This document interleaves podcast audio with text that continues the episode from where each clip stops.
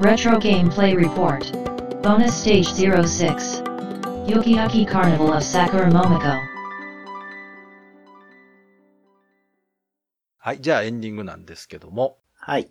今回は長谷川さんのゲーム進捗はい。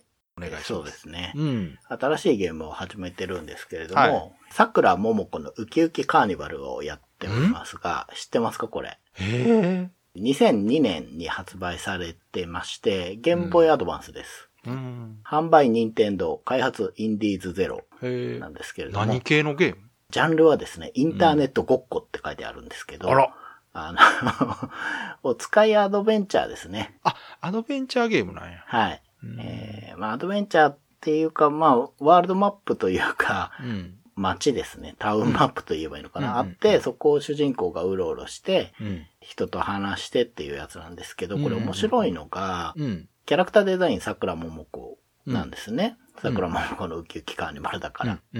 なんですけど、うん。売り文句が、うんのりこと桃子の面白シスターズが作り出した不思議がいっぱいのゲームなのだって書いてあるんですよ。はあ、はのりっこが問題ですよね。あ。うん。これですね、うん三浦のり子って方なんですけど、うん誰かっていうとうん、桜桃子の実のお姉さんです。へえ。はい。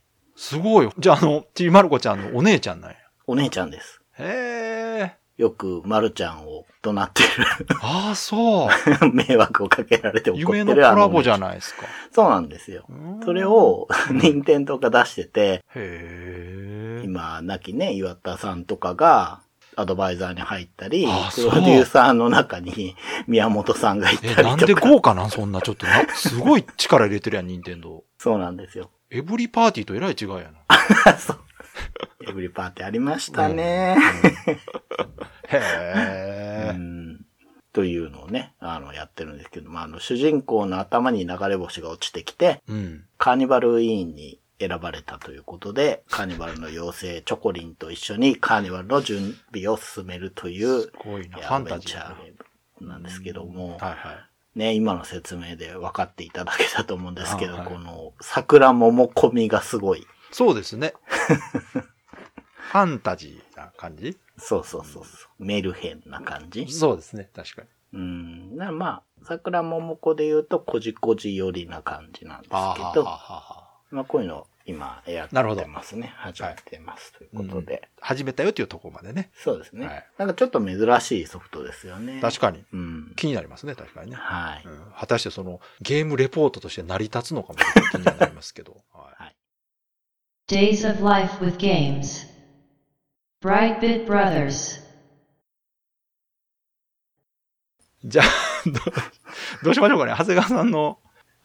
ゲーム進捗の方はどうしましょいいんですか？その、う。あ、えいいですよ。ときメモの中に桜桃子が食い込んであ、もう全然いいです。あの、なるべく収まるように分けていけば多分大丈夫。あ、はい。時間的にね、大丈夫だと思います。なんとかします。はい。はい。えー、まあ、桜桃子のウキウキカーニバルということで、はい。ときめきじゃなくてね、ウキウキやってるんですけど、はいはいあの、桜桃子と、その、実のお姉さんとで作ったゲームですけど、はい何やってるかっていうと、カラータウンっていう8つのいろんな名前がついたエリアに分かれた街の中で、うん。各エリアに祠があるんですよ。うんうんで、そこに守護神がいて、うん。で、お供え物をすると、星みたいのがもらえて、それを8つ集めると、カーニバルが開けるっていうことらしく、ああ、すごいゲームっぽいですね、いきなり。はい。なので、最初祠閉まってて、うん。石碑みたいなとこ行くと、うんまあ、守護神何々は何々が好きみたいな、うん。あの、メタルの CD が好きとか言ってくるんで。どうにか手に入れて、うん。石碑のとこ行って、うん。えっ、と、その町に供え物を手に入れたタイミングでは詳しくなってるはずなので、その町クイズみたいのに答えて、うんうん。全部回答できると祠が開いて中の守護神にお供え物ができて、そのエリアはクリアみたいなことをやっていくんですよ。はいはうん。で、かつ、町長にカーニバルのチラシ作ったからこれ配るといいよって言われて、い。うん。それを町の人に配り歩くという。うーん。そういうゲームですね。だからもううん本当にお使いなんですよ。で、最初自分のいる自分のね、家のあるエリアから出れないんですけど、うん。お供え物をすると、間に橋がかかってるんですけど、うんそこに なんだかんだ言って通れなくなってた問題っていうのが解決して次のエリア行けるみたいな感じで、はあはい。いくつか、しっかりゲームしてますね。はい。いくつかエリアを移動して今、お供え物もしています。なんかね、イノシシみたいな神様とか、うん、なんか、うわー、桜桃子だなーみたいな神様にお供え物すると街がデコレーションされるんですけど。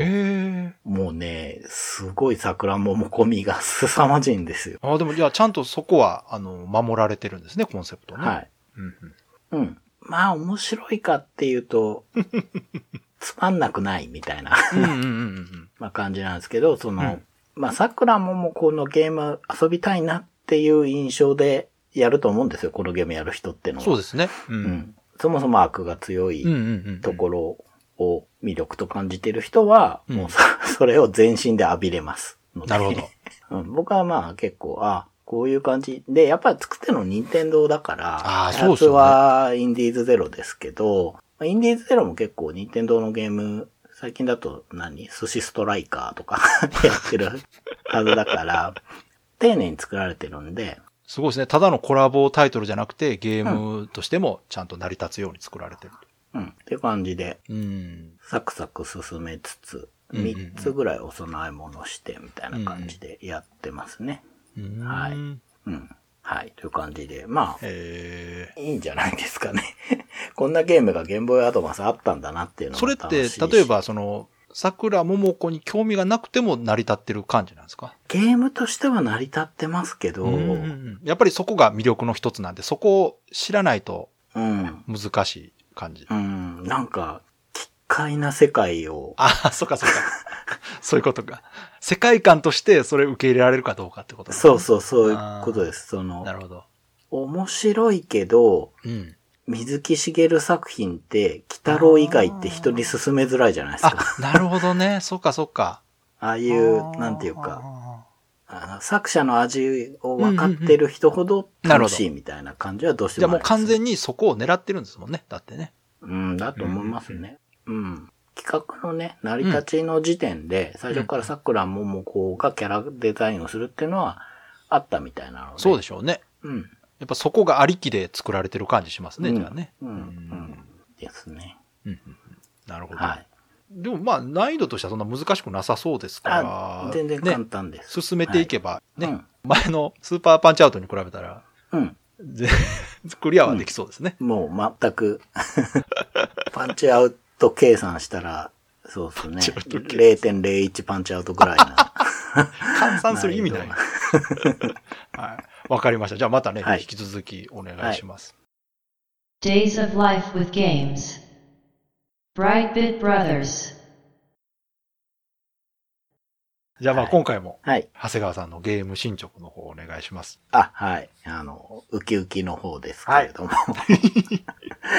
桜桃子のウキウキカーニバルやってまして、はいえっとですね、今までちょっと言ってなかった、はこのゲームの特徴がですね、い。はいはありまして、い。うん。いわば、うん。前回まで話してた部分っていうのは、うんうん最初に持ち込んだ企画に書いてあった部分らしいんですね。は当時のちょっとインタビューが残ってまして、はい桜桃子のお姉さんが。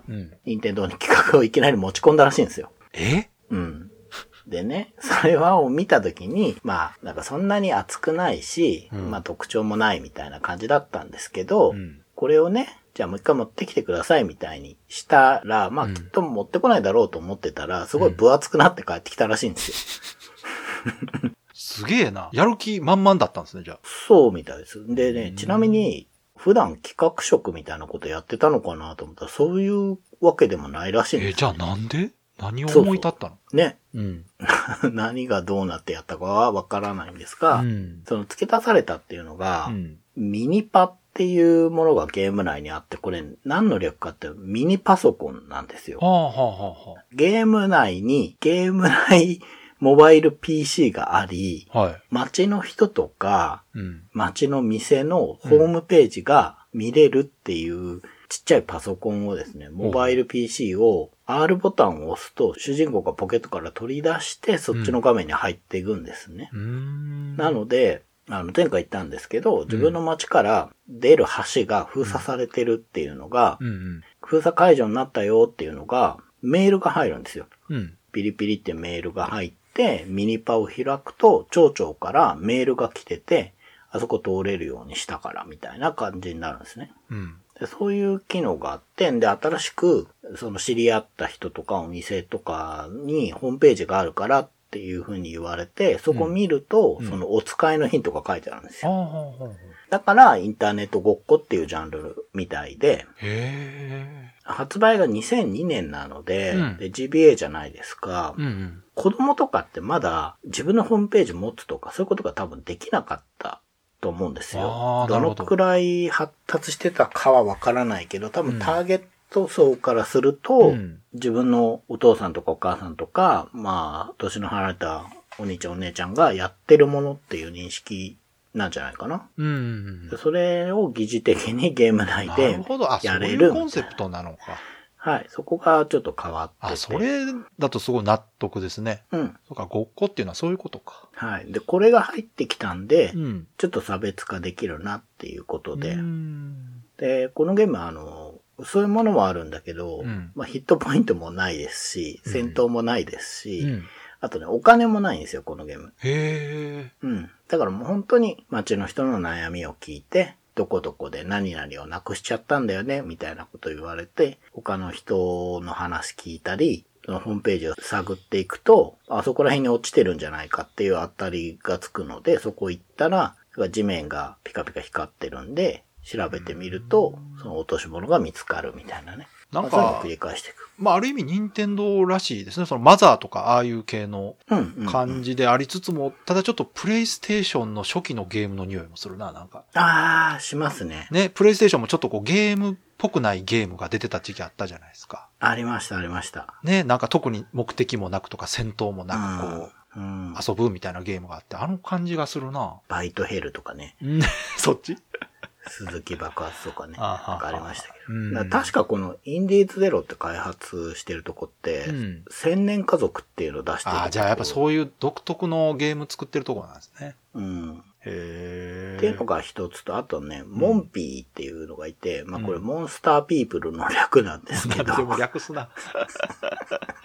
まあこれがね、すごい桜桃子感のある、うんまあへんてこな生き物です。うんあの、ラーメン丼に手足とかがくっついたようなやつとか。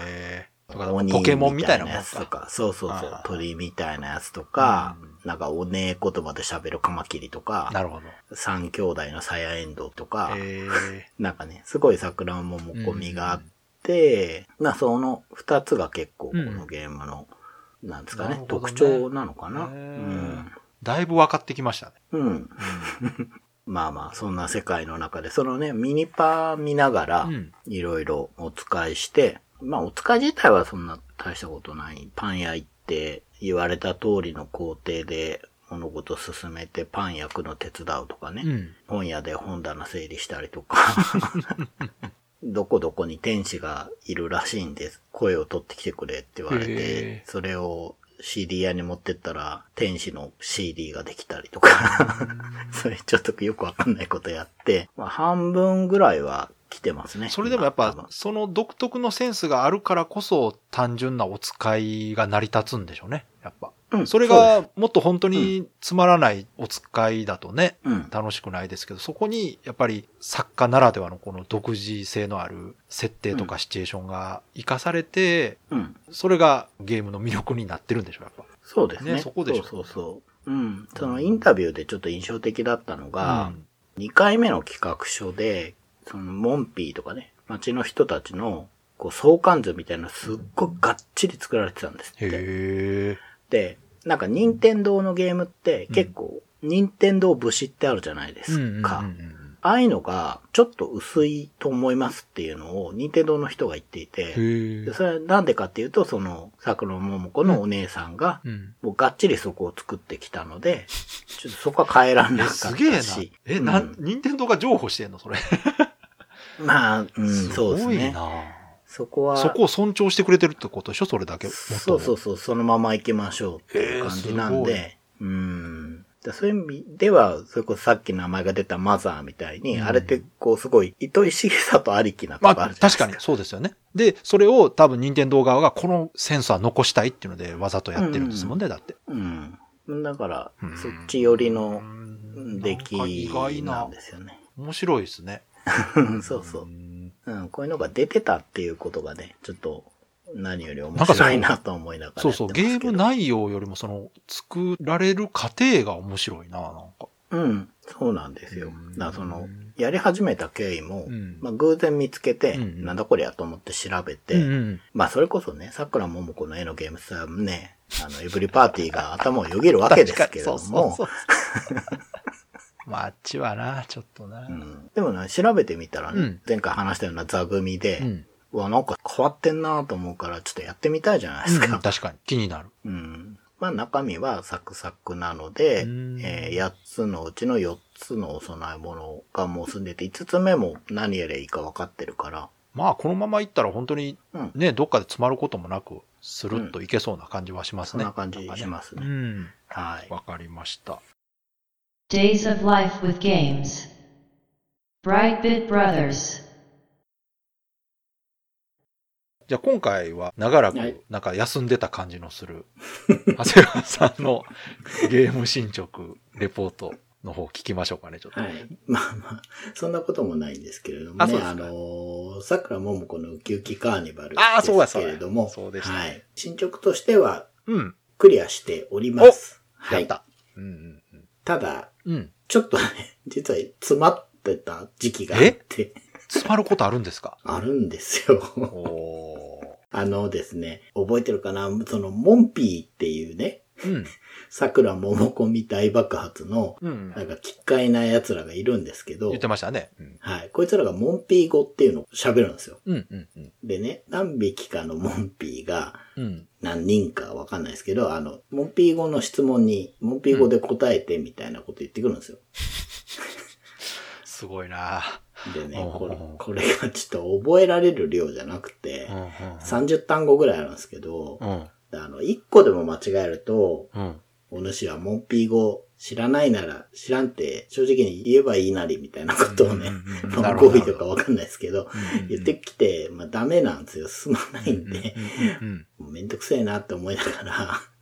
モンピー語辞典を自分で作りまして、はあ、攻略ノートを自分で。はい。まあ、パソコン立ち上げてシンプルテキストでやっただけなんですけど、うん、これは伝説の漫才って意味か、とかね。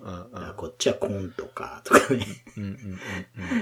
リスト作って、うんうん。質問ちゃんと答えられるようにしてっていうふうにやったりはして、まあそこはちょっと詰まったぐらいなんですけど、はい。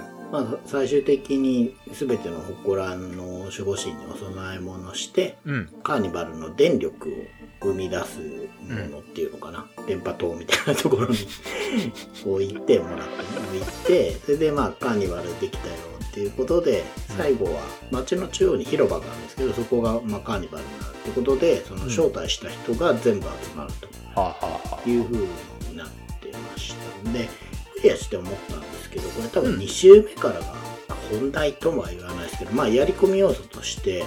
ほう1周目じゃ多分出てこない人たちがいますね。あら。うん。えーじゃあそれはちゃんとそれを想定して作られてるということですか？そうです。だから、あのカーニバル終わったねってなったら、また最初に戻って、もう一回主人公の頭にあのカーニバルの妖精降りてきてですね、ああ、そう。次も君がカーニバルいいんだみたいになってやるんですけれども、多分ね、7割ぐらいかな、7割もいってないかもしれないですけど、うんうんの住人しか呼べなかったので、多分100%目指してやったりするゲームかなと思ってうん。そうなってくると結構難しいと思いますね。そのうんうん。ホームページみたいなもののリンクをたどったりとか、その昔のホームページってうん。見えないボタンとか作ってる人いたじゃないですか。ああ、ありまししたね。はい。うんあったあいうのがあるんですよ。ああ、なるほど。隠しボタンみたいなの多分つけたりとかしなきゃいけなくて、そういうのやって多分100%の住人を目指すような遊び方してた人もいるんじゃないかなっていうゲームでしたね。じゃあ結構楽しめたんですね。うん。まあ、イメージ通りのゲームで。うん。ただ作りは丁寧で、やっぱ任天堂だなっていう感じで。うん面白いのは、うん。B ボタンがダッシュじゃなくてスキップなんですけれども、うん。これね、僕うまくできなかったんですけど、うん。BGM に合わせてうまくスキップすると、たまに音符だったかな、がキャラから出るんですよ。へねえ。それをね、一定以上連発でやると、なんかアイテムくれる人とかがいるみたいなんで、うん。お前、スキップうまいなみたいな話にしたら そういうのもやって、100%目指すんだと思うんですね。あそういうところとか面白いなと思いました。いやーでも良かったですね。なんか最初はゆるゲーかなと思った 手応えないのかなと思ったんですけど、やっぱさすがそこは任天堂が作ってるだけあるうん。うん。ということで。はい。へえ。多分当時楽しんだ子供とかいるんだろうなと思ってやってまそうですね。うん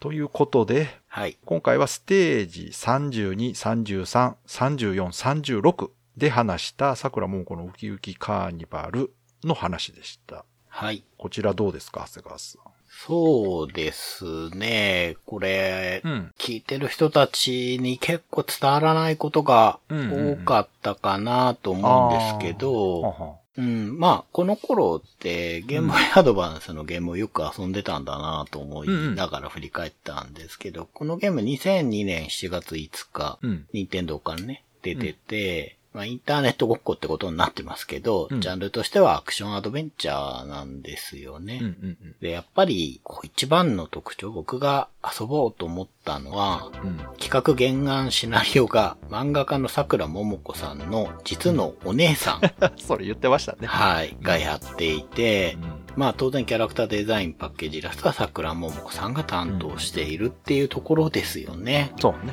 この組み合わせで、それを任天堂がやりましょうやりましょうってことでうんそこが面白いな。そう確かになそうなんですけど、実際やってみて思うのは、うんやっぱり戦闘とかね、うん。成長がないので、まあうんアドベンチャーだからそうなんですけど、んまあ退屈な部分はまあ正直あるなとは思うんですよ。うんうん。思うんですけど、やっぱりこう、桜ももこファンが買うゲームだと思って見てみると、うん。こう、桜ももこ先生は、うん。まあ、ちびまる子ちゃんですよね。はい。で、あと、こじこじ。こじこじ僕はもうめちゃくちゃ好きなんですけど、ただ、そんなに作品数が多い方ではないそうですね。うん。で、そう考えると、その、こじこじでも、ちびまる子ちゃんでもない、こう、桜ももこ先生のオリジナルキャラあがあ、、そういうことか。こんなにたくさん登場するコンテンツっていうのは、貴重だとは思うんですよね。うん、うん。そうなんですよ。あと、コラムとかね、エッセイとかも面白い方ですけど、うんやっぱりこう、世界観を作るという意味では、そんなに数多くされてる方ではないので、うん、この本当に、雪カーニバルはね、本当桜桃子味でできてるので、あの、話聞いてても、その、うん桜桃子の世界観というのがちゃんとゲームで表現されているところは、はい。さすが任天堂が開発してるだけのことあるなと思いましたね。そうなんですよね、うん。すごくそこは大事に作られてるっていうのは、うん。やっぱりこう思い出すと改めて強く感じますし、うん。で、美麗だとかね、かっこいいとか、うん。まあ可愛いとか、そういう方向性じゃない、こうドット絵なので、このゲームは、なかなか評価されないとは思うんですけど、うん。よくよく考えたら、その桜桃子味をうんドットであんだけ再現するって、すごい高い技術だとそうで思うんですすよ。ね。確かにね。うーん。まあだから、長谷川さんもね、その、うまく伝わったかって言ってましたけど、かなりね、うん聞き返してみても、なんとか、この独特のゲームを伝えようという。のは感じましたよ。すごい伝えようとしてるなって、長谷川さんが。だから、内容的にそこまで長くないにもかかわらず、うん。全4回うんうんうん。で話してるんじゃないかなと思いますうんけどね。そうなんですよ。その、まあじゃあ、桜桃子先生でアドベンチャー作りましょうってなったら、普通ね、よくあるこう、バストアップの絵をうん中心にしたなアドベンチャーになると思うんですうんよ。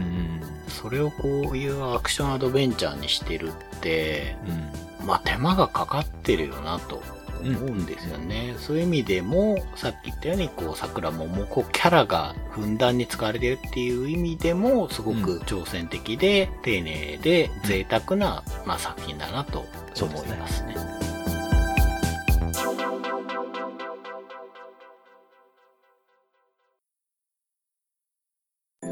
この番組は、ブライトビットブラザーズという番組のエンディングコーナー。レトロゲームを遊んでその感想を話す、レトロゲームプレイレポートをタイトルごとに1本に再編集したものです。本編のブライトビットブラザーズでは、他にもたくさんのレトロゲームについて話しています。